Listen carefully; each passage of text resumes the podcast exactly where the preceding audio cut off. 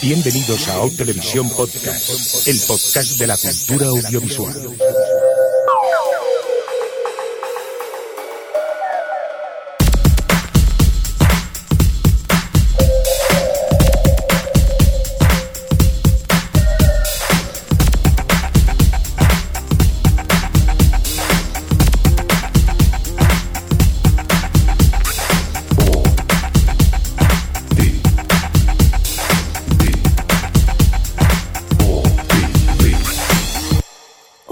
Televisión Podcast. O Televisión Podcast.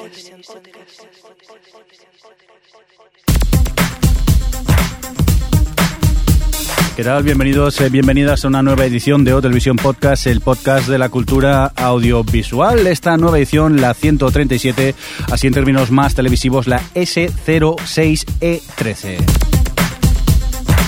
Rápidamente que vamos a presentar al equipo, así que Adri, ¿qué tal? ¿Cómo estás? Hola, bien, saludos podcastícolas. Bueno, estaba pensando que es el episodio 13, es como mi season, tenemos que tener ahí un final en plan, ¿sabes? Y, y me, lo dices, me lo dices ahora, ¿no? Así, justo cuando empezamos a grabar, sin preparar nada, ¿vale? Sí, así. Venga, Alex, ¿qué tal? ¿Cómo lo llevas tú? ¿Qué tal? ¿Cómo estás? Bien, yo creo que al final del podcast matamos a alguien y dejamos con la intriga de ver a quién. Es que eso ya lo hemos hecho, sería un poco repetitivo, pero Sí, bueno, lo negociamos luego, si un caso. En, la, en el post-podcast, que es cuando estamos hora y media hablando después de grabar el podcast, si un caso lo, lo decidimos. Por cierto, también recibir un cordial saludo de Javi el Fresco, quien hoy no está con nosotros. Eso sí, hemos recibido un justificante firmado por su madre, que el niño no podía venir. Y nada, le hemos dado fiesta. Esperemos que en el próximo podcast sí que pueda estar nuevamente con nosotros. Y también pues recibir una, un cordial saludo de quien nos acompaña con vosotros, el señor Mirindo. Y una vez dicho esto, vamos a seguir saludando y para ello, si os parece, vamos a saludar a la gente que nos está oyendo o lo intenta vía streaming eh, la grabación de este podcast. Y para ello creo que Adri rápidamente nos va a contar a quién tenemos por el chat. Pues tenemos a Bernie16, el Big Naranja, Jastelo, Isamorami, Lorena82, Lorena82 barra 1, que es su doble malvado, Pat8155, Ramón Rey, Rick, Tarhot, Tony Reeves y cinco guests. Pues nada, eh, un saludo a, todos vosotros. Muchas gracias por sufrir nuestro streaming patatero y intentar escucharnos eh, mientras grabamos el podcast. Recordad que tenemos un chat mientras eh, en el cual pues podéis ir comentando eh, lo que vamos eh, diciendo. Vamos a por más cositas. ¿Os parece? Recordamos que hoy tenemos un sorteo. ¿A que sí, Alex? Sí, así es. eh, hace unas cuantas semanas ya pusimos a sortear la primera temporada de Downton Abbey en Blu-ray y hoy, al final del programa, diremos quién es el ganador. Bien, por cierto, en inglés, ¿eh? que os quede claro, que está todo en inglés. Pues lo dicho, más tarde, así le damos un poco de emoción, eh, pues sortearemos esta primera temporada en Blu-ray de Downtown Abbey. Y Adria, que nos quieres comentar algo del iTunes, ¿a que sí? Pues venga, si te pones así lo comento. Venga, va. Pues, que nada, que, que sepáis que si queréis, nadie os obliga a ir ni nada, pero si lo hacéis mejor, eh, podéis dejarnos unas estrellicas y unos comentarios en iTunes si os apetece, en plan reseñas, decirnos lo guapos que somos y los chachis que somos y todo eso. O sea, con este tono no sé yo si alguien se va a animar. ¿eh? ya Bueno, puestos que regalamos Blu-ray. Sí, sí, ya puestos a pedir, si el comentario es favorable y nos ponéis cinco estrellas, incluso hasta mejor que mejor, ¿no? Aunque bueno, allí cualquiera la gente pone lo que quiere, tampoco eh, nos vamos a enfadar por eso, pero bueno, que se agradecen eso, cualquier tipo de comentarios, ya que mira, contra más comentarios y estrellitas, pues siempre estás así arriba en el iTunes y siempre hay posibilidad que nos descubra gente y, y tengamos pues más oyentes. Dicho esto, creo yo que Vamos, podríamos... que seáis nuestras biches y nos dejéis unas estrellitas. Hombre, ya. Uy, Dedo de negra. Dedo de negra. Ay, eso de que Adri hayáis- seas de, de barrio es horrible, ¿eh? Esto tenemos Yo que sí, cambiar de... Necesitamos gente de alta alcurnia y esas cosas. Mira, no sé ni decirlo siquiera. Adri es que es de extra radio, además. Ya, ya, pero, pero de lejos, ¿eh? De lejos del centro esta mujer. Oye, que bromas aparte, vamos a empezar ya con noticias, si os parece, ¿no? Sí, creo que sí, pues no me decís nada. cri. Cri, cri. Sí que sí. que- Pensábamos que íbamos a poner un golpe, nos hemos callado Claro. como educados que somos. No, hoy no ponemos golpe, vamos directamente a por noticias y mira, directamente vas a empezar tú. Adri, ¿te parece? Venga, sí. También, si te pones así, también lo hago. Por cierto, pues, eh, cuéntanos. ¿Pongo voz así o no? ¿Qué? Eh, no, a- tu voz normal, si no te importa. Venga. Pues nada, que a pesar de que todavía quedan bastantes meses para que sean los Emmy, la ABC, que es la cadena que los va a emitir este año, ya ha anunciado quién va a ser el presentador y va a ser Jimmy Kimmel. Ah, mira. que, que es, bueno, ya sabéis que es el, el presentador este de- del late night talk show mm, tal, que lleva su propio nombre, que a mí personalmente me gusta bastante y, y creo que es una buena elección para presentar los Emmy, que el año pasado fueron bastante coñazo con, con la mujer de Glee. Y eso, nada, la verdad es que tengo ganas. ¿Habéis visto, habéis visto de Jimmy Kimmel el trailer este de Movie de Movie? Sí. Sí. Ay, está tan bueno. Pues eso, que me hace ilusión. Vamos, que me, que me parece estupendo que sea Jimmy Kimmel, no sea vosotros. Yo lo encuentro una buena idea porque ya otras veces que han presentado presentadores de Late Night, lo- los Emmy, yo recuerdo sobre todo eh, un- que me gustaron mucho los Emmy que presentó Conan O'Brien y normalmente esta gente se lo, se lo trabaja bastante. Es lo que dices tú, el año pasado con la... Con, ay, no me acuerdo ahora cómo se llama la buena mujer de, de Glee. Eh, ay, qué Jay buena. Lynch. Eso, Jay Lynch, pues me parecieron bastante aburridos, algún otro chiste bueno, pero bueno, también supongo que eso, los presentadores de Late Night tienen eh, mucha más experiencia, son mucho más rápidos a la hora de, de pensar chistes y yo la veo una buena opción. Vamos, a mí yo los voy a ver con ganas este año. Sí, coincido con vosotros. Yo creo que mejor que tengan esas tablas y que sean gente divertida cuando hubo un año que fue Ryan Seacrest, ¿no? Que fue un poco coñazo. Pues sí. Es verdad, ese año de Ryan Es que no, Seacrest es que también... no es lo mismo presentar American Idol que presentar los Emmy. Bueno, pues eh, habrá que esperar porque todavía queda un poco para los semi, pero yo creo que, bueno, como ya es tradición, cada año los vamos a, a ver y a ser posible en, en directo. Oye, vamos a continuar con más cosas y lo vamos a hacer con quizá la noticia más importante del mundo mundial. Y es que ya tenemos nuevo acompañante para la próxima temporada de Doctor Who. Así me gusta, que mostréis emoción, ¿eh? Hay que ver. Pues, Mejor. Yo ya, es que... Ya, ya, Adri- ¡Bien! Adri todavía nos ha puesto con, con ello. Os cuento un poco quién es la nueva acompañante de Doctor Who, ya que parece ser que eh, Amy Bond pues, eh, va a dejar a- al Doctor y el Doctor va a encontrar un acompañante, y en este caso va a ser eh, la actriz... eh, genial, he perdido la hoja directamente, perdón, acabo de tirar la hoja donde lo tenía apuntado. Aquí. Va a ser la actriz Jean-Louise Coleman, la cual pues tiene 25 añitos y es conocida en, en televisión pues eh, porque ha salido en series como eh, Waterloo Road o incluso en la versión televisiva de Titanic. Yo no sé vosotros si habéis visto, tú, principalmente tú Alex, que has visto la, la serie, ¿qué te parece la nueva compañera? Bueno, yo es que aún no he visto la sexta temporada Hola. y no sabía eso, que se iba a Amy Pond. Entonces, Bueno, es tradicional ya la serie, o, o cambian el doctor o cambian la acompañante cada ciertas temporadas y yo creo que siempre pasa lo mismo, a la que vemos el cambio nos presentan a la nueva actriz, a todo o, al, o al nuevo actor que, que, hace doctor, a todo el mundo le cae bien, pero vamos, yo creo que se lo trabajan bien y saben pues eh, hacer que le cojamos rápidamente cariño a los nuevos personajes en, en, en la serie. O tú, por ejemplo, Alex, eh, cuando hay cambios de doctor, ¿cómo llevaste tú de- del primer doctor al segundo? La verdad que yo en los cambios, como has comentado, de- tanto de doctor como de compañera, al final siempre me han parecido bien. Ha habido algunas que me gustan más, otras que menos, pero no sé, yo en eso nunca me, no me quejo. Te cuesta acostumbrarte, sobre todo cuando se fue David Tennant Sí. y, y vino Matt Smith, pero me, me acabó convenciendo igual.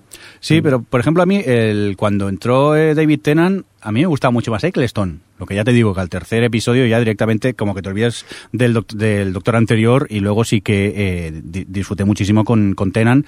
Y en cambio con, eh, con el nuevo, con Matt Smith, enseguida, nada más a- verlo aparecer de la, de la TARDIS me, me gustó. No sé, supongo que va por gustos. Por cierto, Adri, ¿tú algún día la vas a empezar a ver o, o qué? Sí, algún día, algún día. Algún de hecho, día. me hace gracia lo que dices, porque yo que yo he estado investigando tal, a ver por cuál empiezo, tal, no sé qué.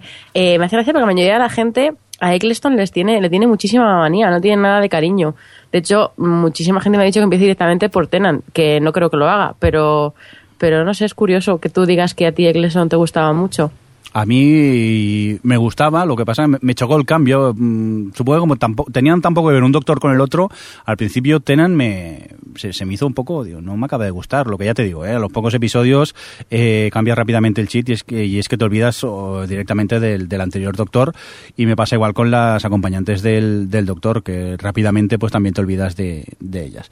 Este es el tema polémico, las acompañantes. ¿Cuál es tu favorita, Mirindo? Es- Yo me quedo con Donna. Con- oh, es que a mí...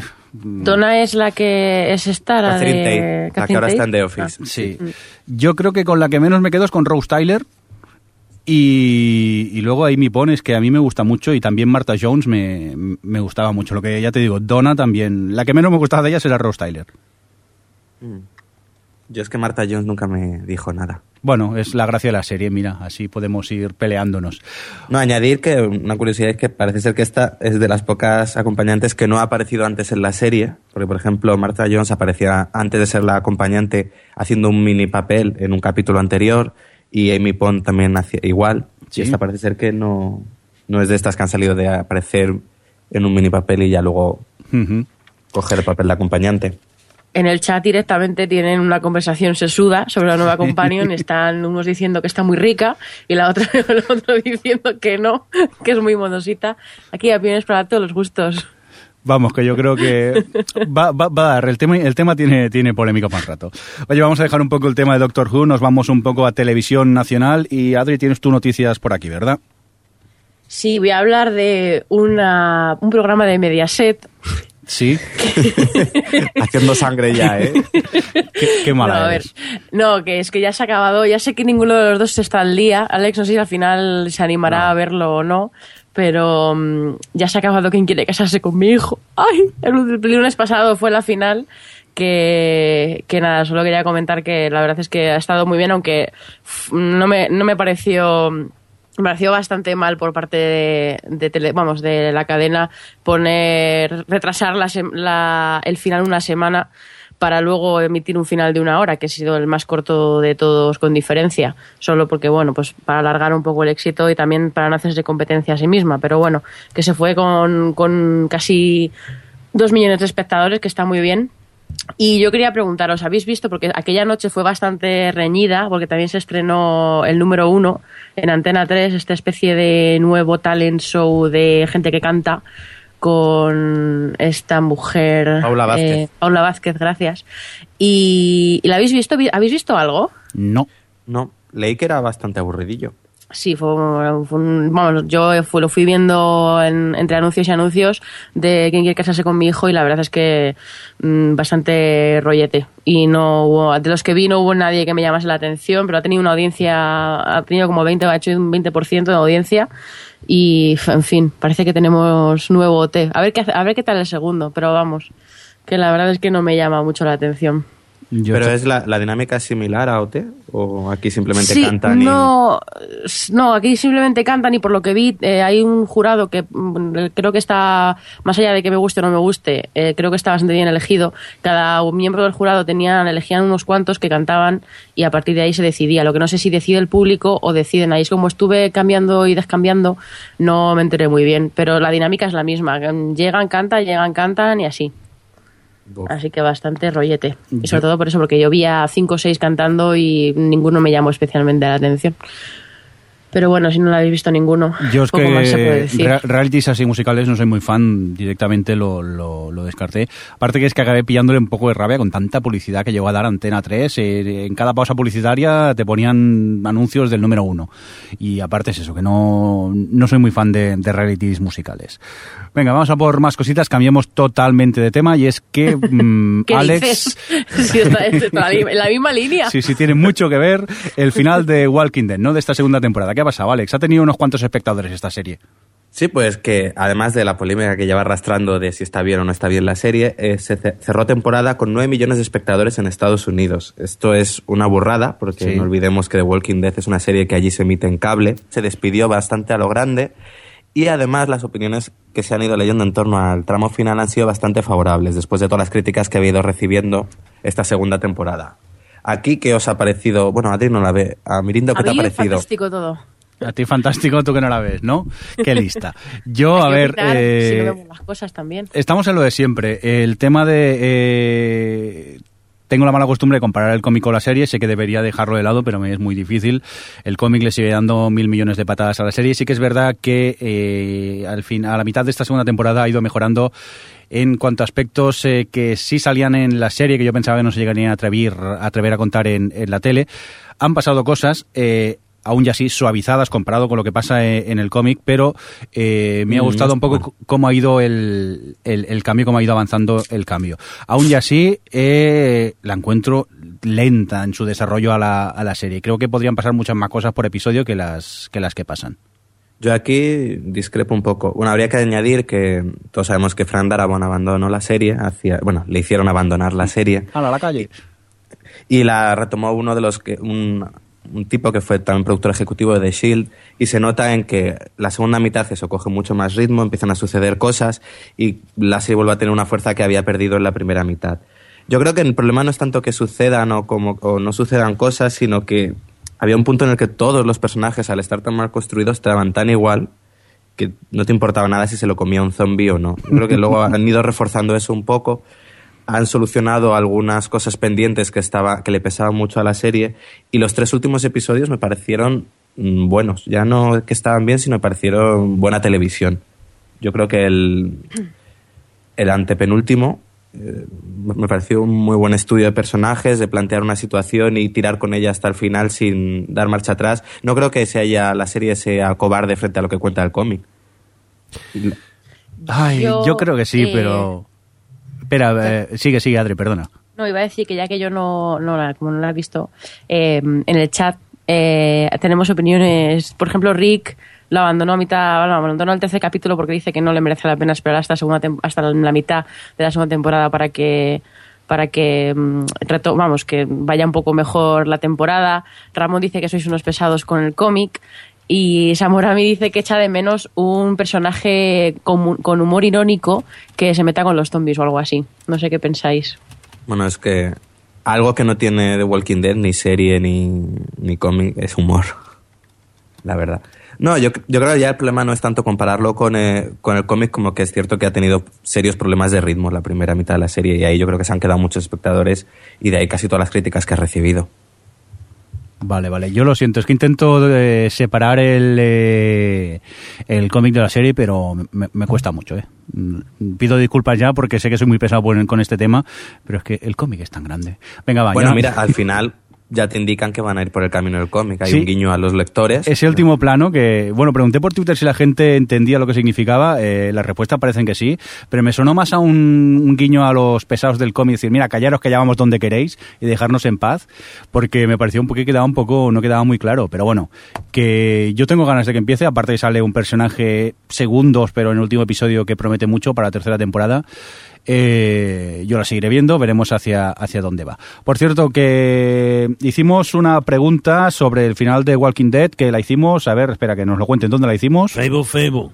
Facebook, Facebook. Pues efectivamente la hicimos en nuestra bonita página de Facebook y tenemos varias opiniones, ¿no, Alex? Sí, así es.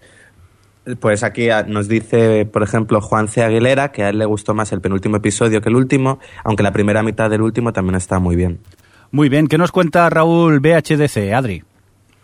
Dice que, que no lo entiende, que el capítulo, el último capítulo y en general la temporada fue una auténtica mierda. Bueno, Basura. pone basura, ¿eh? A ver si... ah, perdón, sí. basura. Es que, ¿se puede decir basura? Sí, sí, basura lo, te, te dejamos decirlo. Jo- Jorge Andrés Marín Nieto nos dice, parece que en los últimos eh, capítulos han rescatado el guion de los cómics para volver a tomar el rumbo que nunca debería de haber abandonado. Espero que la tercera temporada mantenga ese ritmo que han cogido en estos últimos capítulos. Virginia Mores dice que la dejó en la primera temporada y que no sabe ni cómo aguantó tanto. Ramón Rey Vicente, ¿quién será este? Qué pesado, ¿eh? Es un buen, dice que es un buen final que contiene lo bueno de la serie y lo que se espera de ella, aunque no sea para todos los episodios, en todos los episodios, perdón. Toda la segunda parte de la temporada ha mejorado mucho en general respecto a la primera parte, que tuvo muchos problemas de ritmo y desarrollo de personajes. Vale, eh, ¿qué hago? ¿Leo este o, o no? Que es un poco spoiler, ¿o no? Eh, Yo no lo he visto y poco, tampoco me dice demasiado, ¿eh? Vale, vale, pues mira, Pablo Aro Urquiza nos dice cárcel más la abogada, la katana, igual a fiestaca. Era un poco spoiler, sí. Sí. Eh, Alejandra González nos dice, yo solo pido una cosa, que se carguen a Lori ya, qué asco de mujer. De resto, un episodio decente que ha salvado el desastre en la primera mitad de temporada. Eso es cierto, el personaje de Lori es de lo más odioso que he encontrado en televisión en mucho tiempo. Yo creo que lo que pasa que es que la gente odia a la actriz. No, el personaje, pero yo no lo había visto personaje, antes en, ¿no? Pris- en Prison Break y aún así odio a Lori. Daniel de la Rosa Darias dice que es uno de los mejores capítulos de la serie, el final. Eh, puede que el penoso inicio de temporada haga que la recta de la segunda parezca de lo mejor de la serie hasta ahora. Tras el final, el nuevo escenario y los nuevos personajes de la tercera temporada promete. Añadir que Carol, la madre de Sofía, sobra mucho y de T-Dog ya ni hablamos. Es verdad, ¿no? Personajes un poco desaprovechados, quizá. Sí. Bueno, a ver si se los comen ya. Venga, Ramón López López nos dice, genial, estoy con... Uy, ah, bueno, sí. Ah, sí, vale. Eh, genial, estoy con Alejandra. Muerte a Lori, qué peñazo de personaje. Que, pero por el desarrollo de esta segunda parte, los seis últimos episodios son geniales. Después de vivir una primera temporada que parecía que estaban en un camping o, o principio de la segunda que parecía la casa de la pradera, finalmente se han puesto las pilas y bastante bien. Y Francis Aprea nos dice, esperemos que la tercera temporada vaya a la vencida y que se equipare de una vez por todas a la calidad y el ritmo, por Dios que lenta, del cómic. Bueno, pues hasta aquí estos comentarios que tuvimos eh, en nuestra página de... Facebook, Facebook. Facebook, Facebook. Perdón, es que me encanta soltar el, el- el indicativo, ¿eh? Y lo que vamos a hacer ahora es comentar un poco renovaciones que tenemos por aquí, ¿no, Adri? Pues sí, tenemos unas cuantas. Voy a empezar yo hablando de Smash, que mm, ha renovado por una segunda temporada. La verdad es que no es una serie que tenga una audiencia especialmente alta. De hecho, está por detrás de The Voice y no, no consigue captar ni la mitad de la audiencia que le deja. Pero bueno, como la NBC tampoco está para tirar cohetes, le ha dado una segunda temporada. Y yo quería aprovechar eh, ya que han pasado unos cuantos episodios, porque si no recuerdo mal, vamos por el 8 o el 9 o, o más, no sé, no me acuerdo muy bien. Eh, ¿Qué os parece? ¿Habéis seguido con la, con la serie desde, desde el primer capítulo que hablamos? Sí, yo sí. Y bueno, no ha tenido el nivel del piloto. Me parece Sí, que era- ha ido un poquito... Se ha ido diluyendo un poco la gracia de la serie. Yo sí creo que están demasiado dispersos. Quieren darle trama a, gente que no les importa. Hay personajes que. Eh, Ellis, por ejemplo, el que está escuchando siempre por las esquinas, es que, mm, por favor, que se le carguen pronto porque no, no lo puedo soportar. Aparte de eso, que es un personaje que no me llama la atención, como me pasa con mucho. El novio de la, de la chica, la protagonista, el indio. ¿A dónde van con, con plantar esa especie de misterios con sus compañeros de trabajo? Es que no nos importa. Pero bueno, y luego lo de los números musicales, que o sea, últimamente se dedican mucho a hacer mm, coreografías tipo Glee, en plan karaoke, tal, en vez de hacer lo que mola, que es ver las, los números del musical. Pero bueno, no sé. Tengo capítulos que me gustan bastante y otros que me parecen un rollo, así que estoy un poco ahí ahí con la serie. Oye, el La chat verdad. hoy está un lichet, ¿eh? Porque eh, Pato8155 dice que alguien mata al ayudante Cotilla ya. está yo Pero tiene que- toda la razón. Es que, es que es, en serio, es que lo que decía yo, es que está siempre, siempre en las esquinas escuchando. Y, encima, es que además nunca llega a nada, sí, al, al final, al final el tipo es un trepa y está ahí haciéndose su camino. Pero es que es un personaje que no aporta nada, más allá de que esté escuchando siempre.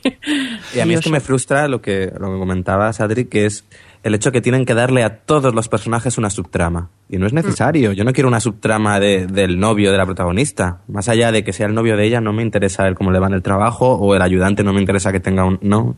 Y yo creo que se pierde en eso y se le va un poco la idea que realmente es el montar un musical. A mí lo que me Claro. gustó del primer capítulo era el decir, ay, voy a ver cómo se monta un musical desde el principio, desde que tenemos la idea, cogemos los actores, buscamos financiación y al final se están perdiendo en montones de tramas que ps, no... Sí, es eso. A mí me da la sensación de que está todo como muy disperso, como que no tienen el foco puesto en nada y está todo, todo pues eso, diluido y no nada tiene, no hay ninguna trama que sobresalga por, por encima de otras, nada a lo que agarrarte realmente. No sé, es un poco raro, la verdad, cómo lo están llevando.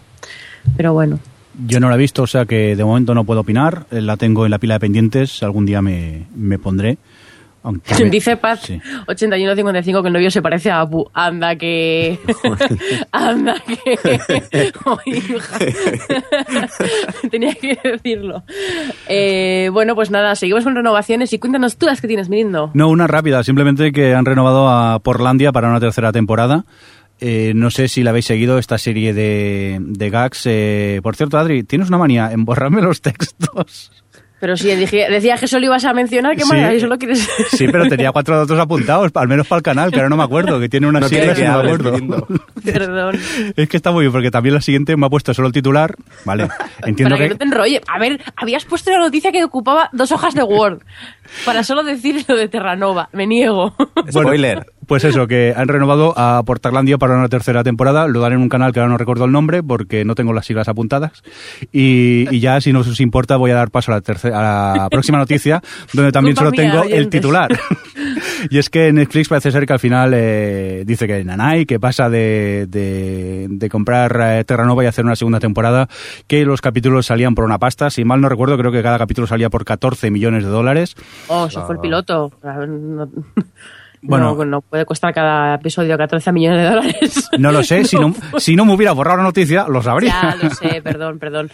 No, pero a Bueno, ver, pero- esto era obvio, quiero Ya, ya. decir. Pero Yo, bueno, a- sí. Añadir que ahora se habla de que a lo mejor eh, Netflix retoma eh, The River. Oye, basta ya de que Netflix lo salva todo, ¿eh? Que últimamente Mira, está muy de moda no. decir que lo que cancelan se va a ir para Netflix. Yo creo que, que no, ¿eh? Que O para tampoco... DirecTV. A ver, si es que esto es lo que yo digo. Esto es o los productores de la serie en sí o los fans que están que pierden el culo porque renueven su serie y sueltan el, el rumor típico. Sí, a a ver, de que no va a River. pasar. De River, que ha tenido ¿Quién una audiencia... quiere que la renueven? Claro, o sea, no, es- ha sido un evento de siete capítulos en los que no han creado ningún tipo de, de- de evento en sí y ha tenido una audiencia paupérrima y es que no, va- no va a comprar nadie. Es que es, absurdo. Pero no, es que es eso, es como... Además, en el caso de River no lo entiendo, porque en Terranova dices, bueno, soy el productor, suelto el rumor, a ver si la gente me sigue viendo hasta que acabe la temporada, por lo menos, con esa esperanza de qué tal, pero ¿de River? No sé. Va, ¿ya? ¿Estás calmado? Sí, sí. No nos dejas Estoy hablar, calma- Adri. Estoy calmadísimo, ya estamos. Es que estoy picado porque ahora resulta que ya tiene una noticia que renuevan cierta serie y sí que tiene toda la noticia entera. Pero bueno, cuéntanos, Adri, ¿qué Mira, renuevan? espera, lo voy, a, lo voy a borrar antes de empezar a decir la noticia. Mira, ya lo he hecho. Me da igual porque tengo el guion impreso. ¿A, a, a quién renuevan por una nueva temporada? Pues nada, han renovado Bones, que, mm, que justo se. Han sido muy listos porque justo vuelve la semana que viene del parón y la han renovado por una octava temporada. No es que tengan unas audiencias para tirar cohetes, pero no le va mal. Y, y en fin, mm, yo la verdad es que he abandonado Bones, tengo que decirlo. ¿Tú la veías, Jordi? Yo sí, lo que pasa que esta séptima todavía no he empezado, la tengo también en, en pendientes porque la anterior se me hizo un poco cuesta arriba y, y aquello que cuando empezaron a emitirla me dio un poco pereza ponerme. Sé que la voy a ver, pero me la estoy guardando más para, para el, el verano, así que tampoco puedo opinar mucho de esta última temporada y no sé, a mí, a mí no me importa que la hayan renovado por una temporada más, ¿eh? de momento. No, a mí me da igual, realmente. La, la, la serie tendrá, sus fans y eso da trabajo, me parece bien. Pero mm, no sé, la verdad es que yo con la sexta, ya hacia mitad, me aburría tanto que escribí a Miss McCuffin del podcast Yo disparé a JR y le dije, a ver, dame una lista de los capítulos que hay que ver para la trama principal, que es lo que me interesa. A ver cómo evoluciona esto. Y me vi cuatro capítulos y ya está. Y la séptima le daré un poco de oportunidad a ver qué tal, pero no, no me pinta bien la cosa. Muy bien, pues vámonos ahora por un poquito de cine y, y fracaso estrepitoso, ¿no? Parece ser, John Carter. Eh, un momento. Sí. Jordi, no, es que Mirindo dice, Ramón Rey dice, Sí. como damnificado de cambios de guion de Adri, me solidarizo con Mirindo. Gracias, Ramón. Ya estamos, yo no, que no, a ver, bueno, Un no voy a día decir compárteme un, gui- un guion de esta peli, ya la he visto, para ver cómo te martiriza Adri, que seguro que, que lo hace. Venga, va, nada. lo, Pasamos al cine, sí. lo que comentábamos, Adri. Me eh, digo, Alex, ¿qué ha pasado con Jo- John Carter? Pues nada, fracaso que ya se veía venir, pero fracaso del gordo. Tanto que hasta Disney lo, re- lo ha reconocido y a la, además lo muy rápido. Y a la semana del estreno salió y dijo que le iba a costar eh, John Carter 150 millones de dólares en pérdidas. Así de, de primeras. Es Que a ver, se veía venir. Es decir, te gastas 100 Totalmente. millones en una campaña de una película que es una basura. Pues, Claro, es que es eso. es ¿Para que ni siquiera es una película que ni siquiera te va- mm, bueno, sí, que ni Bueno. siquiera va a convencer al público al que va dirigida, porque no... Bueno, no sé. pero si la película era mala, por eso quizás se gastaron tanta pasta. A ver si había suerte y engañaban a alguien para que fuera al cine, pero parece ser que, que en este caso Ya, no. pero enci- encima se gastaron 100 millones de dólares en una campaña que fue un- una mierda de campaña, así dicho, lo siento, porque con los objetivos nada claros, cada y tráiler iba dirigido a un tipo de público distinto, un- una locura, vamos. Ha sido un fracaso en todos los sentidos, John Carter, la verdad. Sí, la verdad que eh, lo comparan, bueno, lo ponen un poco en la lista ahí junto a algunos de los grandes fracasos de la historia del cine, donde está encabezado por la isla de las cabezas cortadas, que parece ser que en su momento, y haciendo un poco cálculos con la inflación, llegó a perder 147 millones de dólares. Hola. Y a mí no me parece tan mala esa película. Me parece muy entretenida, La isla de las cabezas cortadas. Luego también en la lista de mayores fracasos pues hay cosas como Sáhara, esa peli que hizo Penelope Cruz con el Matthew McConaughey. Es que Que, era Penélope Cruz. Sí, era Penelope Cruz, creo, con la Sí, chica. sí, sí, sí que salía ella. Ah, vale, Y no esto estaba yo fueron- pensando en otra. 144 millones también en pérdidas, o luego la famosa Las Puertas del Cielo, que fueron 114 millones en pérdidas y hundió un estudio, lo cual eso... Uy, Speed Racer, 114 millones de pérdidas. No me extraña. Si la gente salía del cine con ataques e- epilépticos con esa película. Y otro de los grandes fracasos ha sido una de hace no mucho, la de Marte necesita madres, película de animación que se ve que no se acercó ni Dios al cine y 140 millones de pérdidas en, en esto. O sea que, bueno, John Carter pasa a esta lista también de los mayores fracasos de la historia del cine. Oye, algo ha conseguido. Pero bueno, no todos son fracasos en el cine. Me encanta, Alex. Se le puede ver lo positivo a todo. Claro, oye, cuando hablen, al menos se acordarán de ti cuando hablen de John Carter. Para mal, pero bueno. Venga, pero no todos son fracasos, ¿no? Porque los Juegos del Hambre, pedazo récord se ha montado en la taquilla USA, ¿no? Sí, así es. Disney debía de estar mirando a los Juegos del Hambre con una cara, porque parece ser que, bueno, ha sido uno de los mejores estrenos que se han dado en la historia del cine. Ha recaudado solo en su primer fin de semana en Estados Unidos 155 millones de dólares.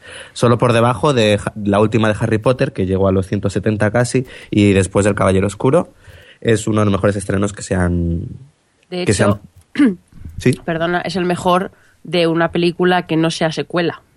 Que si te fijas en la lista, todos son secuelas, menos con los Juegos del Hambre. Las, de las ocho que tienes puestas en la lista, todas son secuelas menos los Juegos del Hambre. Ah, porque Que es lo normal, Es impresionante. Dices, en una película que, bueno, si es una secuela, pues bueno, viene precedida ya de todo lo anterior, porque como dices, en, en las más taquilleras en su primer fin de semana encontramos Harry Potter, El Caballero Oscuro, Spider-Man 3, Luna Nueva, Piratas del Caribe, no sé si es la 2 o la 3, Iron Man 2, y esta, ¿no? Esta es la primera, y además de una saga de libros que no daba yo por tan famosa en Estados Unidos como para... No, la verdad es que tenía una base de fans mucho menor que, por ejemplo, eh, pues lo podemos comparar, digamos, con Crepúsculo porque tiene la base de los libros y tal. Pero sí que es verdad que las últimas semanas estaba número uno de Amazon. la- los libros y tal, está ahora el número uno de Amazon el soundtrack, está, es una locura.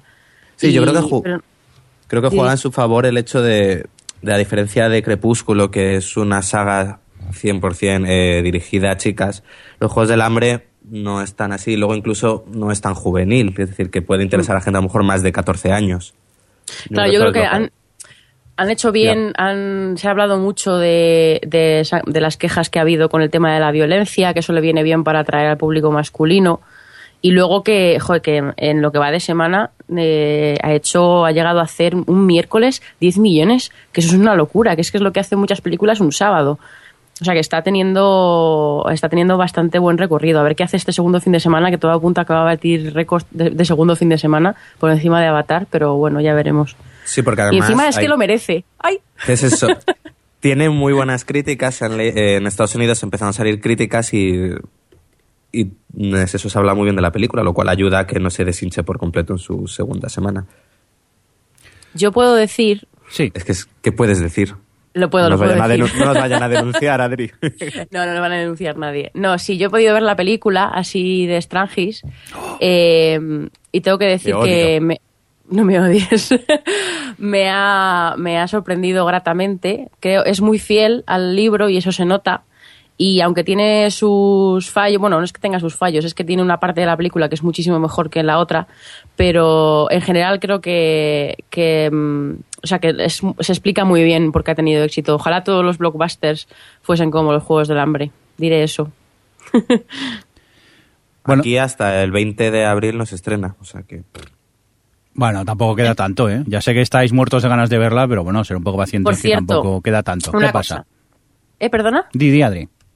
No, iba a decir que eh, Guille va al cine, que está en el, en el chat, dice que es Battle Royale. No tiene nada que ver. Eh, lo que pasa es que, claro, que se vende muy bien eso de que mandan a un grupo de chavales a un sitio a que se maten los unos a los otros. Pero realmente lo que lo, que- lo bueno de los Juegos del Hambre es todo lo que se genera alrededor. Todo lo grotesco de que se haga un reality a, raíz de eso y de que se les trate, pues eso, como gente que es, gente que se está matando y, y, y tienen patrocinadores, gente que es fan y demás. Es un poco todo lo demás. Y de hecho es lo que yo decía de las dos partes, lo que más, lo más interesante de la película es precisamente todo lo que pasa fuera de los juegos, de, la- de lo que son los juegos en sí en la película. Es lo que, también yo creo que en el libro. Pero que yo creo que es, es una concepción muy extendida eh, con el tema de compararlo con Battle Royale. Por lo menos han superado lo de compararlo con Crepúsculo, que ya me alegro, pero que no tiene nada que ver. Personalmente pienso. No sé, Alex, aunque pues ya solo por el libro creo que pensará lo mismo. Sí, no, y además, eh, eso que comenta, la reflexión de los medios de comunicación y tal, era de lo que me pareció más interesante, que fuese más allá simplemente la violencia, decir, vamos a, mo- a poner a, a 14 chicos matando, o los que sean matándose entre ellos, sino que ya- es uno de los elementos más interesantes y que creo que es en el tercer libro en el que mejor, mejor tratan y mejor explotan. Que, que, por cierto, me encanta que en el chat del Big Naranja se le- eh, mencione La Larga Marcha, que es uno de mis libros favoritos de Stephen King, que sí que es verdad que tiene algo parecido, pero mm, realmente el libro es tan cortito que solo se centra en lo que es la marcha. No genera nada, no, no se... El libro no se recrea en todo lo, que pasa alrededor de la larga marcha, cosa que sí que pasa en los Juegos del Hambre. Pero bueno, podría ser también una, una más o menos comparable. Bueno, pues si eso vamos a dejar un poco ya tanto hablar de cine, que a mí lo que me apetece es hablar de tele y de contaros, pues eh, que lamentablemente el- esa precuela de Battlestar Galactica, eh, Blood and Chrome, eh, parece ser que no se va a realizar. Hace unos días se lanzaba un pequeño tráiler y, a, como que dice casi a las pocas horas, la cadena confirmaba que no se iba a hacer la serie, que lo grabado se estrenará simplemente como una TV movie. ¿Vosotros habéis tenido la oportunidad de ver el tráiler o qué? Sí, yo pude verlo y bueno, no tenía mala pinta. ¿Tú, Adri? Sí, sí, la verdad es que me llama la atención que, bueno, realmente me llama la atención porque es el universo galáctica, no porque en sí me llame la atención. Ya ni siquiera he acabado Caprica, aquí lo confieso, pero no sé, es que las, lo de las precuelas empieza a darme un poco de pereza, tengo que decir. Sí, lo que pasa, a ver, la ventaja que tenía esta que era, pues eso, dentro del universo galáctica y quizá apetecía un poco más verla, pero yo después de, de lo que fue Caprica, que sí que llegué a ver entera, pero que sinceramente eh, me defraudó bastante. Esta tampoco tenía tantas, tantas ganas de verla. Y aparte, tras ver el tráiler, yo el tráiler lo vi confuso y un poco, no sé, vosotros lo visteis claro. Aquello me parecía más un videoclip rollo imágenes aquí a saco y no le vi mucho contenido al, al tráiler. Hombre, parece que está un, em, el capítulo que van a poner y tal, parece que está en postproducción todavía y se notaba un poco algunas cosas. Vale, vale, vale. No sé, ¿vosotros vais a ver eh, la peli cuando se estrene o qué? O directamente ya pasáis si no hay serie. Ya veremos. No, sí, yo lo veré por ser de Galáctica. No, yo, yo romper una lanza a favor de Caprica, que creo que era interesante porque dentro del universo de la serie original buscaba hacer algo distinto. Mientras que esta de Blood and Chrome era como volver a las batallas con naves espaciales, dices, para eso ya me las contado y me las contado muy bien en la serie original. Sí, Por lo que realmente me parecía incluso esta precuela mucho más innecesaria que Caprica, porque Capri- Caprica, más allá que te guste, no iba por un camino diferente. Pero yo creo que el problema de Caprica falló porque la gente lo que quería era más Battlestar Galáctica. Claro, bueno, ya es lo que. Ya, sobre- el problema es el público, Claro. pero me refiero que al menos ahí los creadores dijeron, vale, cogemos el universo, pero no vamos a repetir la serie que hemos hecho, vamos a hacer algo completamente distinto. Y ahí la gente, al no encontrarse eso, batallas, pues. Pues no la siguió. Muy bien. Y visto ese fracaso, normal que esta no le hayan dado luz verde. Vale, pues eh, por cierto, dejadme que os comente una cosita que al menos yo creo importante y es que vamos a tener eh, próximamente, si mal no recuerdo, el 26 de abril podremos ver otro capítulo de los 30 Rock grabado en directo. Y es que ya eh, la temporada pasada eh, grabaron uno, eh, no sé si lo recordáis, se graba, bueno, el capítulo se emite dos veces en directo para la costa, espera que me aclare, primero la este, luego la, la oeste, que si mal no recuerdo va con tres horas de diferencia y el otro día Alec Baldwin en un programa de televisión pues contó eso, que en breve, el 26, vamos a tener otro capítulo en directo de 30 Rock. No sé si vosotros lo visteis, a mí me gustó, no era el ritmo que tiene la serie, porque la serie al grabarse con una cámara es mucho más fácil hacer chistes a, a- a mi- a mil chistes por minuto y quizá el, el rollo mm, más sitcom, más tres, cama- eh, tres cámaras es un poco más complejo, pero a mí la experiencia me gustó mucho, no sé vosotros. Sí, a mí sí, me pareció. yo recuerdo que... Sí, Sí. Alex. No, que me pareció divertido. Mi problema no es tanto el directo como lo que está haciendo esta temporada de Certi Rock. Esta temporada está siendo muy grande aunque a ti no te guste.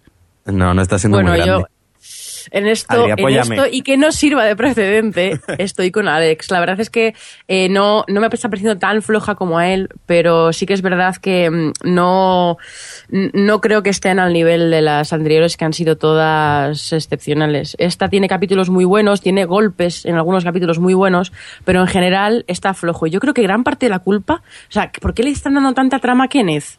Por- no entiendo, es un personaje que no, del que no se puede tirar. ¿A ti, Jordi, que dices que te está gustando la temporada? Sí. ¿Te, te gustan las tramas que le ponen a Kenneth? Hombre, a mí el, el problema, como soy fan fatal de la serie, me gustan todas las tramas, incluso las, las de Kenneth. Entonces poco puedo opinar. Vosotros ya sé que os está... Yo no, a ver, quizá no es tan grande como otras temporadas, pero el nivel que tiene yo lo veo que está muy alto. A ver, es lo de siempre. Unas, una hora baja de 30 Rock sigue siendo algo bueno, pero cuando te acostumbras a un nivel muy alto, pues a la que bajan un poco se nota. Claro, es que es eso. A ver, tampoco estamos diciendo que sea una mala temporada, ni mucho menos. A mí los, capi- los episodios me gustan y eso, lo que he dicho antes, tiene puntos que están muy bien. Pero no acabo el episodio y digo, joder, qué brillante es esta serie, como me pasaba siempre con 30 Rock. Yo Y me da eh, sí que es verdad que no en todos, pero en algún que otro esta temporada he dicho, ole, el nivel de guion de, de 30 Rock. También os digo que es eso, que a mí el fan fatalismo me, me gana con esta serie, pero yo no creo que esté tan, tan mal, ¿eh? fan fatalismo. Venga, y hasta aquí creo yo lo que tenemos de noticias y todo eso, ¿no? ¿Verdad? ¿Correcto total, compañeros? ¿Sí? Todo correcto. Qué veloces. Venga, pues vamos a comentar un poquito, si os parece, vamos a destacar alguna de las eh, cositas que hemos estado viendo estos días, ¿vale? Adri, ¿tú qué has visto que quieras destacar? Bueno, como eh, va- llevamos poco tiempo, me voy a extender hablando. que por fin he podido, me he puesto ya con la segunda de Shameless, Sí. la, la versión americana. Sí. Y tengo que decir que me está encantando. No sé si más que la primera o igual, porque es que me gustó tanto que es que no sé qué decir, pero eh, me encanta cómo la serie va hasta, vamos, digamos que no deja de avanzar en ser mm, moralmente, digamos... mm, Turbia. Turbia, sí, gracias, Alex. Eh, con- no- y no solo con el personaje de Frank, que es el personaje odioso por excelencia, sino todos los personajes están haciendo cosas que a mí me encanta porque disfruto muchísimo de sentirme mal disfrutando con algo que está tan mal hacer. Entonces, todos los personajes están haciendo cosas mu- muy, moralmente deplorables y yo estoy disfrutando con ello y me encanta que la serie lo consiga. Y, y en fin, eh, es una serie que recomiendo. La verdad es que no he visto la, la inglesa y me han comentado algunos gente por Twitter que, que es todavía más turbia la, la versión inglesa, pero no sé, yo estoy tan contenta con la americana, me gustan todos sus personajes y, y la recomiendo la, la recomiendo mucho. Y además no sé, son todos... Alex, ¿tú vas al día? Eh, sí, no digo que además en la americana son más guapos que en la inglesa. Eso es verdad. Eso no lo quería siempre. decir, Se- pero mira, se ve más agradablemente. Eso los siempre. ingleses son muy feos. es cierto. No, yo eh, coincido con Adri en que esta temporada está muy bien y que han- ya no es solo Frank el que se hace cosas que tú dirías, tío, eso no está bien, sino casi todos los personajes. Ha llegado a un punto que si tú piensas fríamente lo que te acaban de contar, dice, te escandalizas y todo, dices, ¿qué me estás diciendo? Pero no, lo hacen con esa ese tono que tienen de humor, eh, bueno, humor un tanto negro, que no, pues yo creo que está bastante bien. Yo no puedo opinar Sí, que solo he visto mí- la inglesa. Ay, perdona. El- la dinámica que tiene la serie me parece flipante. Porque tienen. mm, ¿Cuántos personajes principales puede ser? ¿Ocho? Tranquilamente, que tienen sus propias tramas y van. eh, la dinámica que tiene de que nunca. O sea, todas las tramas avanzan más o menos a la vez, pero a la vez Hombre. cada una va por su lado. Van en- entrelazando. Bueno, sí, vale. comenzó, un poco comenzó un poco dispersa. Es decir, los primeros episodios de la temporada era un poco como tramas que no iban a ningún lado y a partir de la mitad ha sido cuando ya realmente todo ha tenido un poco más de sentido de camino. Conforme la Eh. serie se acababa el verano, La mitad, no la mitad, no sé, hombre, estoy de acuerdo que yo sí que noté los dos o tres primeros capítulos de que estaban poniendo las cosas sobre la mesa, de un poco en- encauzando todas las tramas, pero para mí enseguida empezaron a, a avanzar y a pues eso, a explotar las tramas y tal. No sé, mm, pero bueno, sí, sí, es verdad que se toma su tiempo para arrancar un poco, pero es una vez que arranca, además es una serie de adrenalina 100%. Como una. Es, es- te dan ganas de salir corriendo ahí a, a robar, a matar gente. No, no, es una broma. pero- ¿Qué serie no, estás viendo tú? Es como, ves, ves la serie y dices, joe, qué, qué, qué apalancada estoy. Esa gente que está todo el día haciendo cosas. No, sí, es, es me, me gustan mucho todos los aspectos de Shameless. A Y eso, me- y ya, ya pasó. No, que a mí lo que me sucede con Shameless es que es una serie en la que si su protagonista sufre un poco, yo lo paso muy, muy, muy mal. Decir, si a Fiona le pasa algo malo o Fiona mm, llora, ya es... Mientras que en otros a lo mejor el protagonista te da más igual lo que le pueda pasar aquí, en Shameless. Mm, Sí, de acuerdo. Lo han conseguido muy bien enseguida. Ya hablaremos cuando estemos solos con spoilers. ¿Qué más quieres destacar que hayas visto, Adri? pues bueno, como ya he hablado de los Juegos del Hambre, Sí. eh, Ñe, Ñe, Ñe, Ñe. más o menos. Eh, quería comentar una que he visto también con Alex, y así la, la comentamos los dos, que estuvimos viendo Game Change, la TV movie esta mm, de, de cómo... HBO. Sí, HBO, cómo los republicanos decidieron meter a, a Sarah Palin en la campaña en 2008. Y bueno, venga, Alex, empieza tú, que yo he hablado un rato de Shameless. ¿Qué te No, pareció? pues, Game Chain, que además está protagonizada por Julian Moore, es una película bastante interesante. Teníamos miedo de que fuese muy... eh, que... ¿Cómo es que no me sale la palabra ahora? Que no fuese crítica con, Que- la, que con el personaje de Sarah sí. Que fuese... Y no, y mete bastante caña tanto a ella como a todo lo que rodeaba esa campaña. Me pareció una película bastante interesante. Julian Moore clava el papel. Es decir, no, no ves a Julian Moore haciéndose pasar por como a lo mejor cuando veías a Tina Fey haciendo burla de ella, sino que se mete en el papel por completo y te la crees. Y Sí, de hecho tú. construye muy bien la tensión porque es una, es una película que sabes lo que va a pasar. Y a pesar de todo, eh, construye la tensión. Casi estás diciendo, ¿qué pasará? ¿Ganarán? No, hombre, pero, pero no sé, si tú, tú piensas lo mismo, que ella construye muy bien sobre todo cómo su personaje va llegando al límite, al límite, al límite hasta que hasta el final explota. Y lo vives muy bien con ella, aparte de que lo flipas muy bien con ella, pero eso es otro tema. Sí, porque es, es cierto que te pintan que es lo que debe ser una persona muy inculta y tú conforme vas viendo dices, si esto es cierto que fue así, ¿cómo se les ocurrió cogerla? Pero vamos, que os recomendamos la película. Sí, yo la recomiendo también. ¿Alguna cosa más que quieras destacar? Pues no, bueno, vi la de Blue Valentine, esta, ese dramón con Michelle Williams y Ryan Gosling, y la verdad es que me gustó mucho. Creo que ambos hacen un trabajo de interpretación fantástico. Es un drama tipo, bueno, pues de un matrimonio que está en horas bajas y es una película muy devastadora de ver, la verdad, pero muy interesante sobre todo por las interpretaciones, que me sorprendieron mucho que, y, quería mencionarlo porque los dos han tenido un año tremendo, porque ella también con en Marilyn está muy bien y luego Ryan Gosling, que ha tenido cuatro películas en las que todas hace un personaje completamente distinto y todos los ha, los ha clavado. Y es un chico que, que, en fin, que está cosiéndose muy bien la carrera, en mi opinión. Muy bien. Alex, ¿tú qué quieres destacar de estos días que hayas podido ver? Pues yo destacaría la película de Tenemos que hablar de Kevin, se ha llamado en España, eh, protagonizada por Tilda Swinton. Y la recomendaría. Es una película muy inquietante, de estas que además te quitan cualquier gana que puedas tener de tener un hijo. Y. sí, no, es cierto. Y claro, es una de las que mejor no saber nada conforme vas a verla y sorprenderte. Pero tiene una dirección muy interesante eh, porque realmente es un drama lo que te está contando, pero te lo cuenta de una forma en la que consigue inquietarte y transmitirte mal rollo durante toda la película hasta que al final ves lo que sucede. No sé, es una película, os recomiendo que ahora mismo se estrenó la semana pasada en cine si tenéis la oportunidad de ver, además en versión original, porque Tilda Swinton se quedó al final sin entrar en los Oscars este año y merecía al menos la nominación a Mejor Actriz por este papel. Y me sorprendió mucho la película.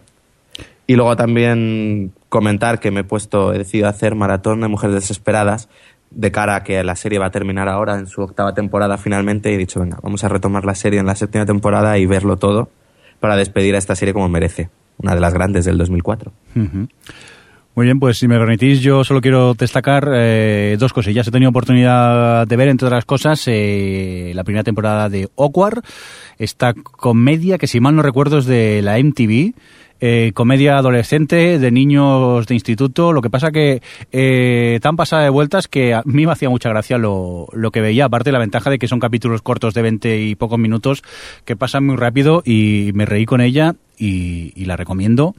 Y luego, pues eh, también la que quiero recomendar muchísimo es eh, Hill on Wheels, este western de la AMC, que en su primera temporada solo tiene eh, 10 episodios y que nos traslada a esa época en Estados Unidos en la que se está construyendo el, el ferrocarril y lo que hacemos es seguir a, pues a- al grupo de trabajadores, a esos pueblos eh, rodantes móviles que, que iban avanzando el pueblo a medida que iban avanzando las vías y yo lo he encontrado un- una gran serie, me, me enganchó desde el primer episodio y si tenéis la oportunidad yo os la, os la recomiendo.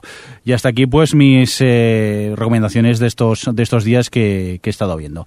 ¿Os Oye, parece? eh. Mirindo, Sí. de Hell on Wheels, ¿qué sabes? Sí. De- es que estoy un poco desconectada de esa serie. ¿Está renovada? Sí, sí, hay, Eh, hay segunda temporada. Está renovada para una segunda temporada. Ah, bien, vale, vale. Sí. Gracias De por nada. tu información. Bueno, pues si os parece, vamos a por indicativo y rápidamente que vamos a sortear el, el fantástico Blu-ray con la primera temporada en inglés de Downton Abbey. O Televisión Podcast, el podcast de la cultura audiovisual. Bueno, pues lo dicho, vamos eh, rápidamente a realizar este fantástico sorteo en el cual vamos a regalar. ¿Qué es lo que vamos a regalar, Alex? La temporada 1 de Downton Una Abbey muñeca en. Blu-ray Ah, no. y en inglés. Muy si bien. no sabéis inglés, pues de posavasos. Como le toca a alguien y se queje de que está todo en inglés, me voy a echar a llorar por un rincón. Bueno, os cuento cómo va un poco el sorteo. Como eh, últimamente yo no tengo tiempo, no me da tiempo a montar urna, así que vamos a tirar directamente de, de random.org. Tenemos 81 participantes, así que un segundico, con vuestro permiso. Pongo aquí de 1 al 81. Y nada, vamos a ponerle un poco de emoción a ver quién se lleva este fantástico lote del Blu-ray. Bueno, lote, es un Blu- un Blu-ray de Downton Abbey. Vamos para allá. A ver, un segundico. Que Así parece más emocionante. Le damos a generar. El 12. Vamos a ver, un segundillo. ¿A quién le toca el 1, 12? 2, el Teníamos que- 12. mi- Sí. Mientras que lo buscas, podías haber puesto la música de origen. En plan, po, po. Sí, hombre, Le damos claro. a random Para que venga a las GAE aquí. Po, po. Ya está, ya. Miguel Ramos. A ver, Miguel Ramos. Eh, ¡Pum! Miguel Ramos. Miguel Ramos no es. Randy Mex. Le ha tocado al. Mira, Anda, mira. mira, le ha tocado a un podcaster. Qué bonito, por cierto. Normas de equivocación que si no lo conocéis, os lo recomiendo. Que está muy bien el podcast. se llama Miguel Ramos. Sí, parece ser que sí. Primera Acabamos, noticia. acabamos de descubrir cuál es el nombre verdadero. Estamos creando su identidad secreta. Oh, bueno, lo Mira, deja. de verdad, a lo mejor no quiere que lo sepa la gente. Nosotros estamos aquí. Pues que no se crea un Facebook con su nombre. Oye, Miguel, pues eh, muchas felicidades, que nos vamos a poner contigo, nos vamos a poner en contacto contigo, Randy, y te haremos llegar esta primera temporada de Downton Abbey en, en Blu-ray. Por cierto, Randy, Sí. integrante de un podcast muy divertido que es Hmm. Normas de Evocación. Sí, Y ya lo ha dicho. Ya lo he dicho. ¿Ah, sí? Sí, Ah, pero- no te estaba escuchando, te No, estaba es que- perdona. el Skype Claro, va fatal. dicen lo que dicen los oyentes. Dice eh, Ramón Rey que le llamemos Miguelito. Pues nada, Miguelito, que el, el Blu-ray en inglés en unos días eh, te llegará. Venga, y hecho el sorteo, eh, muchas gracias a todos por participar, por dejar comentarios en Facebook y por haceros me gustadores. Y si os parece, llegó el momento de leer eh, comentarios, twitters y cosas de estas, ¿verdad? Sí. ¿Verdad? Lo que pasa que yo creo que quizá para leer el, el- el- el siguiente comentario tendríamos que poner esta música casi. Ay, no, esta no, que es la de salida. Ah, no. Espera, se me ha chafado el chiste. Yo que quería poner la música de guionistas y ahora no la encuentro. Venga, vamos a por un eh, comentario que nos eh, dejó Prometeo en la página web. ¿No es así, Alex? Sí. Lenos qué nos cuenta Prometeo. Pues a ver, Prometeo nos dice, hola chicos, felicidades por el podcast que hacéis, Virus Mediante. Muchas Si gracias. Uy, mira qué bien. Si me permitís unos comentarios, me sorprenden las críticas contundentes a algunas series, a pesar de que muchas veces comentáis que no las seguís. Un ejemplo es cuando decís que una serie es mala y seguís metiéndole caña sin verla, como The Walking Dead u otras. Bueno, yo aquí me vais a dejar que entre, mm, sobre todo en mi caso, que yo tengo, no sé si la buena o la mala costumbre de ver series a- hasta el final, aunque no me gusten casi. No sé, eh, Prometeo, yo creo que aquí eh, te equivocas porque, vamos, aquí todos vemos series y, normalmente opinamos conociendo lo que hemos visto. Sí que es verdad que le hemos metido mucha caña eh, a Walking Dead, ya si has oído el podcast habrás visto que le hemos vuelto a meter un poco de caña, pero vamos, eh, nosotros normalmente, si no hemos visto la serie o solo hemos visto el piloto, lo decimos y normalmente no insistimos. No sé si, si vosotros estáis de acuerdo en eso. Sí, porque además, mira que hemos sufrido The Walking Dead, como para luego decir que no lo hemos visto. Claro. Lo que iba a decir, que justo ponga el ejemplo de Walking Dead. Pero aparte que es eso, que entre vale que no vemos todas las series del mundo, pero yo creo que entre la que ve uno y la que ve otro, eh, acabamos viendo todos muchas series y ya te digo, el equipo sin ver series no, no opinamos. Venga, vamos a continuar con más cosas que aún sigue el, el- el comentario. También nos dice, por otro lado, continúa, la continua tendencia de Adri a corregir las opiniones de los colaboradores cuando no coinciden con sus opiniones es un poco cargante. A ver, eh, No, no me río, eh. vamos a ver. eh, no me río, dice. A ver, eh, ¿cómo te lo contaría? Es que, a ver, yo quizás pensáis que esto es como el, el sálvame y aquí venimos a, a gritarnos y a pegarnos y esto no tiene nada que ver con- el sálvame. Nosotros, a ver, somos unos amigos que nos hemos reunido aquí y lo mismo que hablamos en el podcast, sinceramente, es lo que hablamos eh, junto a un café. Eh, por desgracia, dos vivimos en Barcelona y dos en Madrid y no nos vemos tan a menudo como nos gustaría, pero aquí eh, en sí lo que somos es un grupo de amigos que venimos a hablar eh, de series y sí que es verdad que a veces nos enfrascamos en conversaciones y nos disparamos, pero todo lo que decimos es desde el buen rollo y vamos, yo creo que ningún miembro del equipo se ha sentido ofendido por la gran frase de Adri, esa de tú no tienes criterio, o no, Alex. Bueno. No, lo que el, ocurre el que aquí dice es- no tienes criterios, Alex, no fastidies. Aquí lo decís todos, pero bueno, sí que, sí que es verdad No. que... Lo que sucede aquí es el hecho de que no, de no vernos se va cortando la gente por el hecho de que no estás viendo cuando estás discutiendo con alguien. Sí. Si cenaseis con A. Adri veríais cómo es cuando no está de acuerdo con algo de verdad. Aparte, porque a ver, Adri... No, a ver, yo voy a decir una cosa. Sí. Y es que yo, yo, yo admito que soy una persona muy eh, pasional a la hora de hablar de lo que me gusta. Y cuando me gusta algo, pues tiendo a, a- a ser como muy efusiva y a veces a cortar en plan, pero normalmente lo hago de coña. Y creo que eso era evidente. Parece que no. Pero de- yo no corrijo la opinión de nadie, madre mía. Aparte que si la corrige no le haremos nunca caso a Adri, o sea que... Eh, eh, cierto, quiero decir, a ver, que me defienda por el ataque continuo que recibo por Fringe es otra cosa. Pero no, no sé. Yo puedo entender que a alguna gente no le guste mi efusividad en ciertos momentos, pero A ver, es verdad que Adri se pone loca cuando discute, no lo vamos a engañar, pero también es, parte de, de- de su encanto. Pero es la Oh. gracia. Venga, vamos a continuar con más cositas que nos cuenta. También dice, también es evidente su defensa a las series de la cadena que le da de comer. Podría disimular un poco más. Uy. Yo aquí me gustaría que me dijeses que, con qué serie se ha defendido Adri, porque lo que nos hemos llegado a meter con la versión española de Cheers, yo creo que en este podcast no, no tiene nombre los chistes sangrantes que hemos llegado a hacer con, con Cheers. Y, y vamos, yo creo que Adri a veces eh, incluso se pasa demasiado. Si yo fuera ella, no diría según qué cosas. Pero no, bueno. ya me has dicho a veces, en plan, oye, Adri, esto lo puedes decir. Sí, a ver, claro. eh, no sé, yo a mí, esto es lo que, ves, lo anterior, bueno, pero esto es lo que más me sorprende, porque que alguien me diga que yo eh, digo cosas a favor de Telecinco, Yo es que- me parece fascinante. Yo Es recuerdo, verdad, hace poco hablaste favorablemente de mi tele.es. mi Sí, servicio, pero, eso vamos. no tiene nada que ver conmigo, quiero decir, eso es de Mediaset y eso y además hablé de mi tele porque creo que merecía que lo están haciendo bien y que, y que merecía que, que es- lo hablásemos lo que están haciendo y tal. Sí, y luego lo de quién quiere casarse con mi hijo, pero es que no sé qué serie he hablado yo bien de Telecinco. Sí, la verdad que... De la miniserie La Pantoja, yo creo. Sí, sí, sí. Venga, Yo la vi por tus recomendaciones. ¿Qué dices? Hola, eso no me habías contado. Venga, vamos a acabar eh, con lo que nos cuenta Prometeo. Y dice, por, por otro lado, muchísimas veces no se entienden los títulos de las series de las que habláis cuando os referís a ellas en inglés. Es mi opinión, y mi opinión, un saludo. Eh, Bueno, ahí es... Totalmente de acuerdo en, en eso. Eso es verdad. Va- vamos a intentar mejorarlo. Yo, por mi parte, te digo que no esperes milagros porque mi inglés, eh, sobre todo a la hora de hablarlo, es bastante lamentable, pero vamos a intentar eh, mejorar ese aspecto. Por otro Vamos lado... a- ah, perdona, perdona. No, que muchas gracias por, eh, por escribirnos y por tu comentario. Que oye, que aquí cualquier comentario es, es válido, ¿eh? que a veces sí que decimos, oye, que nos mola que nos hagáis la pelota, pero que si nos metéis caña tampoco hay, hay, hay problema. Cuéntanos, Adri. No, yo iba a decir que para contra- contrastar lo de Prometeo, por aquí en el chat, por ejemplo, Usama dice que somos amor, ay, y, y dice que, eh, ¿ves? Uno, mm, ¿dónde lo he visto? Todo en reviews dice que yo es la que me meto- más me meto con Mediaset, es cierto. Pero, bueno, por cierto, que lo que digo que si nos queréis co- escribir comentarios metiendo con, con nosotros, que no hay problema, pero siempre con respeto, que tampoco vayáis en plan borde, que si no sí que vamos a pasar olímpica ante vosotros. En este caso sí que Prometeo nos dice cosas que a lo mejor no gusta leerlas, pero que lo dice de una manera educada y que no tenemos ningún problema en recibir este tipo de comentarios. Dicho esto, vamos a por eh, otras cositas, ¿os parece? Más Venga. quizá agradables. Y Venga. para ello vamos a leer cositas que esta vez nos han, nos han llegado por... Pío, pío, pío, pío. Lo siento, ¿eh? pero es que cada día me gusta más esto del pío pío y el Facebook Facebook. Nos vamos a forrar vendiendo politonos. No, que no los vendemos, que si los queréis nos los podéis pedir y os lo mandamos eh, rápidamente. Lo dicho, vamos a leer algunos twitters que hemos recibido, en este caso de Reaper 4PS, que nos cuenta Adri. Pues nos dice que malditos seamos, porque por nuestra culpa se ha acordado de Cuentos de Hadas, una serie de los 80 que le gustaba.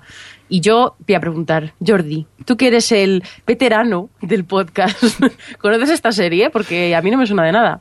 Técnicamente el más viejo del podcast es Javi, que no está, pero y no se puede defender, pero sinceramente no me suena de nada la serie mm, de la que estás hablando. Es que me he quedado a, a cuadros. De repente, cuéntanos un poco más, mándanos un mail o si quieres un audio comentario cortico, por favor, no nos mandéis siete mil minutos de audio comentario, pero cuéntanos un poco de qué va esta serie, porque yo sinceramente no me suena, y vosotros la juventud del podcast ni idea, ¿no? No, a lo No, mejor si tuvieses... Si a lo mejor tiene otro nombre y ese es el subtítulo, es que no lo sé, no caigo, no caigo.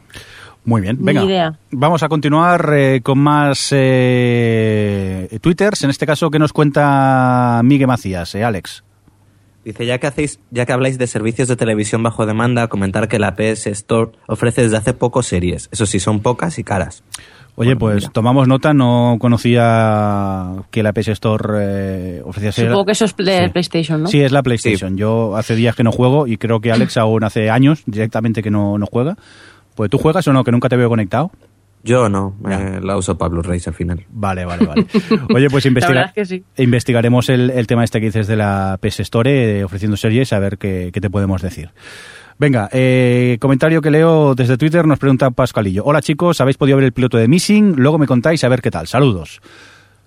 Bueno. ¿Lo habéis no visto dado por eso?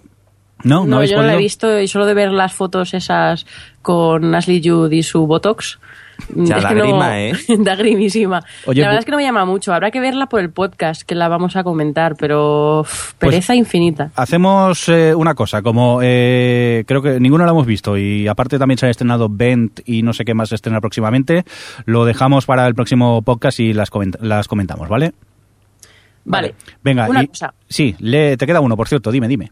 No, iba a decir que eh, Hermizad en Twitter, Sí, que no sé quién será ahora mismo en el chat, porque Sí. seguro que es del chat, eh, nos ha mandado un enlace ahora mismo por Twitter de, de, que es de la serie esta de los cuentos de hadas. sí. Que se llamaba Fairy Tale Theater y estaba Shirley Duval y cada capítulo era un cuento. Yo, nada. Pero vamos, es que mm, no caigo, ¿eh? No creo que lo haya visto yo nunca. No, no, para mí para nada. Oye, contarnos en qué canal la, la dieron, a ver si así nos orientamos un poco más, porque lo que estoy mirando aquí por encima de la Wikipedia no me suena para nada, nada.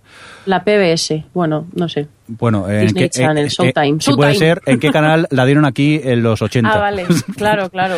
Estaba yo aquí. En Showtime, cuando lo veíamos, cuando teníamos tres años. Venga, va, y vamos a leer eh, el último tweet que nos ha llegado minutos antes de grabar el podcast, como quien dice que es de Anaco y nos pregunta, oye, ¿seguís Revenge? ¿Os avergüenza reconocerlo? No nos avergüenza. No se avergüenza reconocerlo. Estamos Sí, claro, hablando. la seguimos. si somos gente que hemos hartos Dixie, y a mí me gustó Ah, CBG muerte. o algo así, o sea que yo creo que en este caso vergüenza poca. Vosotros que seguís Revenge, ¿qué, qué, qué os está pareciendo? Bien, el problema es que ahora la ABC la está poniendo en un episodio cada mes con esto de los parones y estamos un poco descolgados de la serie. Sí, la verdad es que tuvimos uno como de regreso y pensaba que ya volvía, pero no, se ha vuelto otra vez a ir de parón. Pero nada, no, sí, me, me gusta mucho, la verdad es un... Sigue siendo el culebronaco genial que era cuando empezó. Mantiene mala leche, es decir, Mm. es ma- Sí, mala sí. leche, eh, gente rica, botox y venganzas. ¿Qué y más venganzas. Y encima es una serie que no se queda estancada, que va avanzando y eso se agradece mucho. Que no, normalmente a veces los culebrones eh, como que se recrean un poco. en- no, no, no alarga nada. y eso está muy bien. Pero no sé ni cuándo vuelves. No, conexión. Oye, por cierto, que eh, Hermizat eh, vía Twitter nos comenta que la serie que estamos hablando eh, se est- la estrenaron en Navidad hace muchos años en, T- en TV1. Y aparte nos comenta que no está en el chat, que lo habíamos preguntado. Oye, pues sigue sin sonarme la, la serie. Habrá que investigar un poco a ver si, si descubrimos de, de qué va. Y si os parece, pues ya va siendo hora de que nos vayamos despidiendo. Así que, Adri, eh, actualiza rápidamente y cuéntanos a quién tenemos aquí por el chat. Pues si se ha actualizado bien, tenemos a Derek, eh, Derek Ib y Samorami.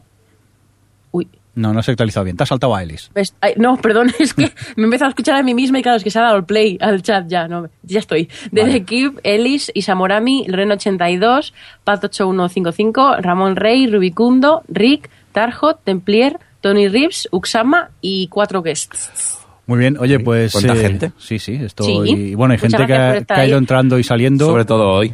Sí, hemos tenido gente que ha entrado se ha ido. Estamos- Estaba Guille al cine, estaba. Bueno, eso, hay- ha habido gente que ha ido entrando y saliendo, en plan. Como quien va de copas. Vamos a entrar a ver a OTV, ahora nos vamos a tal. Bueno, Bueno, lo- cortarme, que. Luego siempre tenemos la versión podcast para quien no nos haya podido escuchar completamente. Oye, pues que nos vamos, que nos oímos en 15 días. Así que, Adri, muchas gracias.